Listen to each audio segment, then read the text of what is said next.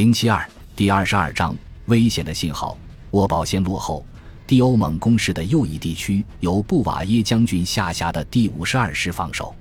这个师的前卫团在六月七日夜间遭到和刺刀战壕那边同等程度的猛烈炮击。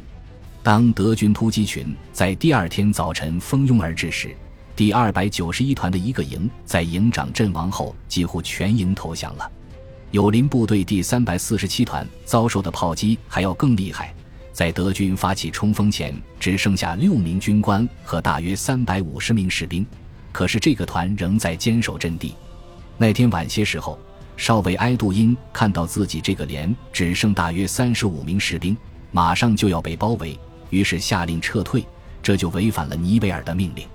他的后撤引发了多米诺骨牌效应。第三百四十七团的有些部队崩溃了，个别士兵一直逃到凡尔登郊区才停下脚步。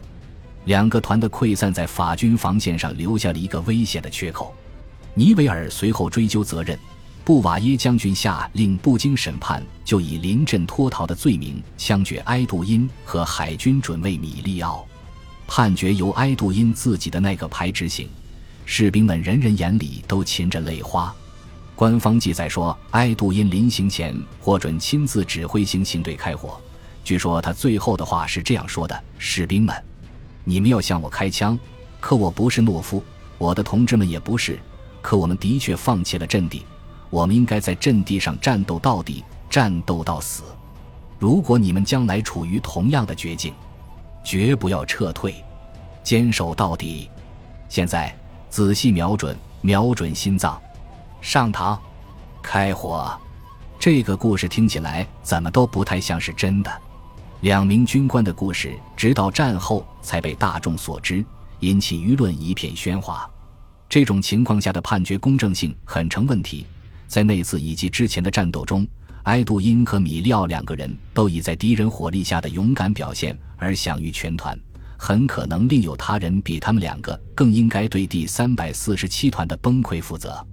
在死刑执行之后几天，霞飞下令撤销蒙受了耻辱的第三百四十七团和第二百九十一团的番号，两个团的军旗被送回仓库封存。这就是在凡尔登战役最危急时刻，法国对临阵动摇者的严厉处理手段。一名三四月间曾在凡尔登作战的法军连长，当时驻守在沃埃夫尔地区比较平静的地段，他从远处观察六月份的战事。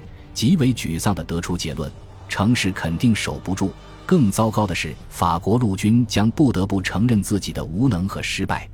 在离战场更远的巴勒迪克的集团军群司令部里，贝当也受到了弥漫在第二集团军里的失败情绪的感染。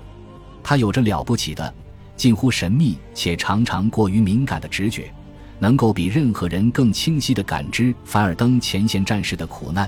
也能预见士气已低落到何种程度。就物质层面而言，他认为局势也已经到了极其危险的边缘。由于尼维尔在五月和六月上旬发动的代价惨重的反攻，在前线平均每三天就有两个师丧失战斗力。以前法军允许的战斗力丧失的速度是两天一个师。炮兵对战役至关重要，他们的状态却很成问题。除了在炮兵对战中的损失外，法军大炮发射了天文数字的炮弹，磨损的速度超过了替换的速度，而德军的生力军似乎源源不断。贝当在六月十一日致霞飞的信中指出，自己拥有的大炮比一个月之前有所减少。从炮兵这个角度说，我们居于一比二的劣势，而且前线每后撤一步，炮兵就会丧失更多的观察点。这就是步兵被自己大炮误炸频次异常之高的主要原因。在波尔克的空中马戏团短暂亮相期间，法军炮兵还面临着德军将重新夺取制空权的严重威胁。贝当在被霞飞狡猾的明升暗降之后，发现自己陷入了尼维尔跟霞飞的夹板之中，而这两个人对于凡尔登局势的严重性，不是过于自信、充耳不闻，就是故意装聋作哑。一方面，尼维尔在他徒劳的反攻中消耗掉了集团军的有生力量，又叫嚷着要更多的人。另一方面，夏飞全力以赴准备即将在索姆河发动的决定性一击，已经有一个多月拒绝给贝当调拨生力军了，甚至从他那里撤回了一些宝贵的重炮。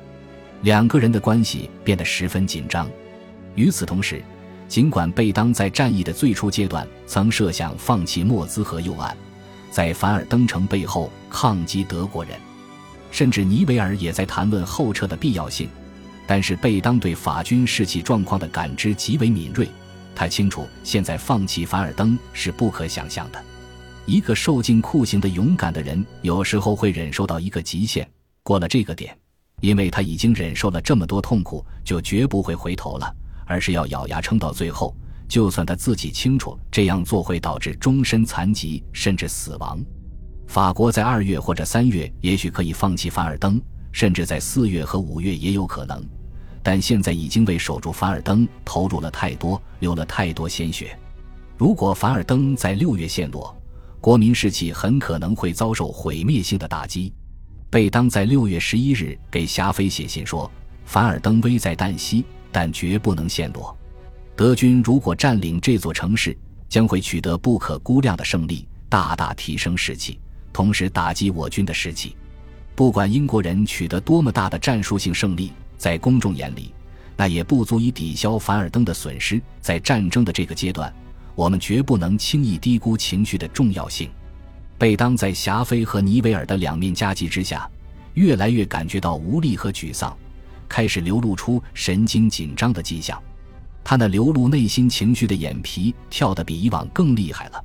他身边的亲信注意到，从这个阶段开始，他的外表也发生了显著变化。他逐渐感染上了致命的悲观主义，而这种情绪在一代人之后的下一次世界大战中将被认为是失败主义。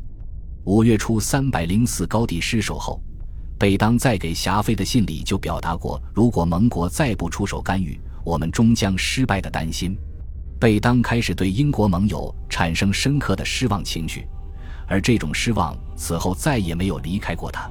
当法国在凡尔登的祭坛上流血牺牲的时候，英国人竟连续四个月袖手旁观。法军当中很多人都有相同的情绪。德国人的宣传当然会利用并放大这种情绪。贝当一次又一次敦促霞飞说服黑格提前发动索姆河攻势。六月的《没头脑》杂志刊登了一幅漫画，画上霞飞靠裤子的吊带挂在伸出悬崖的树枝上。于半空中来回摇晃，一名德国兵正在砍树。